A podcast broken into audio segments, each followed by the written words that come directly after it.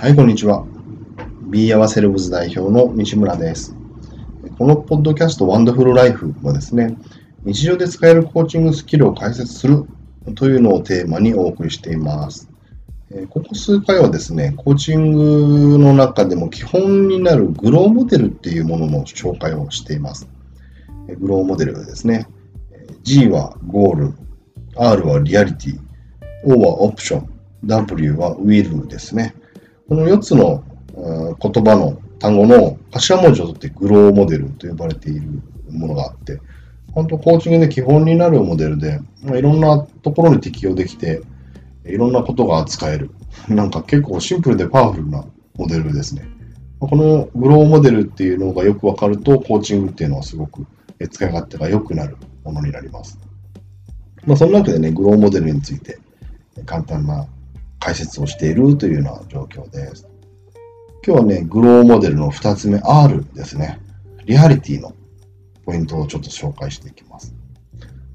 リアリティっていうことでね、あの現状とか、今の状況とか、そういったことを明確にしていくポイントになってきます。で、どうしてその現状っていうのを明確にするかというとですね、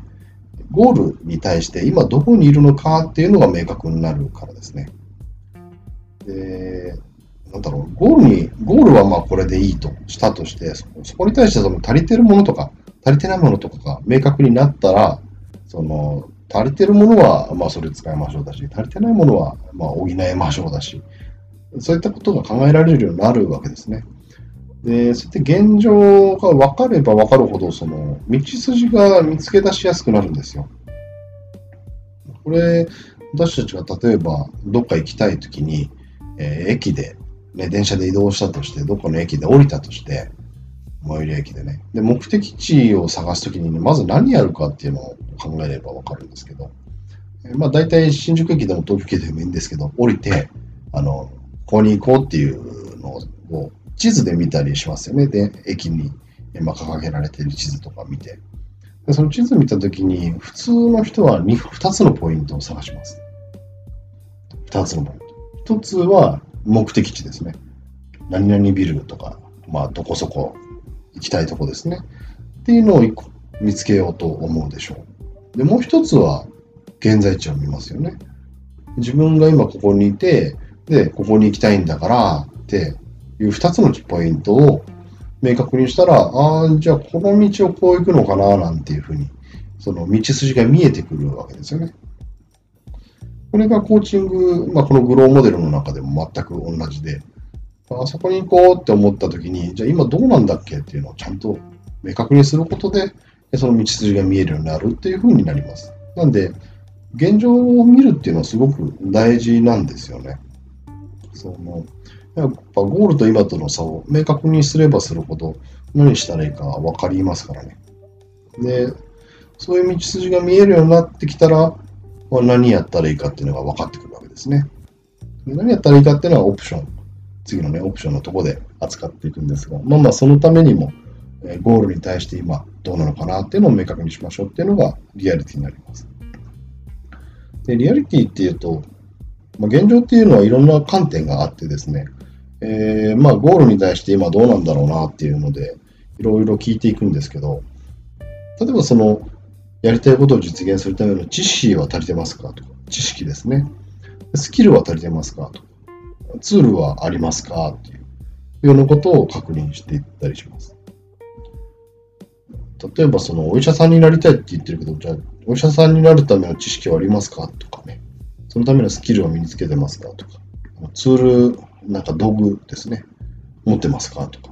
確認しますよね。で、足りないんだったら勉強してくださいっていう話になるわけです。まあ、そういう知識やスキルやツールっていうのは確認することが多いですし、あと、まあ一番単純にはお金とか時間っていうのは確実に見といた方がいいですね。今いくらお金持ってるのかとか、貯金がどのぐらいあるとか、まあ、借り入れできるならどのぐらいできるのかとか、あるいは毎月の返済がいくらとか、そういうお金に関する、まあ、どのぐらいそのやりたいことに対してかけられるかっていうのも気に気にした方がいいっていうか、明確にした方がいいですね。あと時間ですね。そのことに対して、そのどのどんだけ時間がかかけられますかって言ったときに、1分としてかけられないんだったら、まあ、その目標は達成しないので残念でしたっていう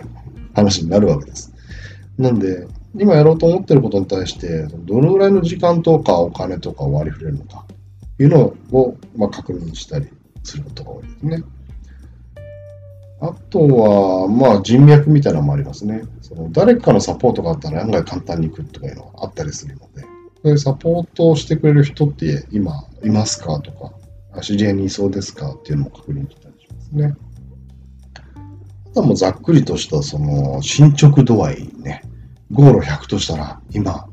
どのぐらい来てますかとかね。まあ、10とか20とかいう人もいれば80という人もいるでしょうけど、まあ、そういうどのぐらいまで来てるのかっていうのもえー、ちょっとここは直感とアナログ的な話ですけど、でそれを、まあ、20だとしたら、あとの80どうやって埋めますかねっていうのを考えたりもします。まあ、そんな感じで、現在の状況っていうのも、あのどんどん事実を確認していくっていうのが大きなポイントです。結構ね、自分の認識ってうまくいってなくてですね、事実としてはこうだっていうのをちゃんと押さえた方がいいですね。よくその独立とか起業とかいう話をしたときに、私には何の才能もないみたいなこと言う人いるんですけど、あの、何年社会人になって会社勤めしましたかみたいな事実はあるわけですよね。経理で20年暮らしてきたけど、その20年経理やってきたけど、私には何もないって言われたら、それ多分ね、事実と認識がずれてると思っていいですね。あの人間が一つのこと20年やってたら、何も、何も得られたものがないっていうのは、普通に考えておかしいですからね。うん。まあそんな感じで、その事実として何ができて何ができないとか、何を持っていて何を持ってないとか、だからそういうのを確認していくのがリアリティでやることになります。で、まあ、ゴールに対する現状っていう形で聞きはするんですけど、その時点でそのゴールに本当に関係あるかっていうのはあんまり気にしない方がいいですね。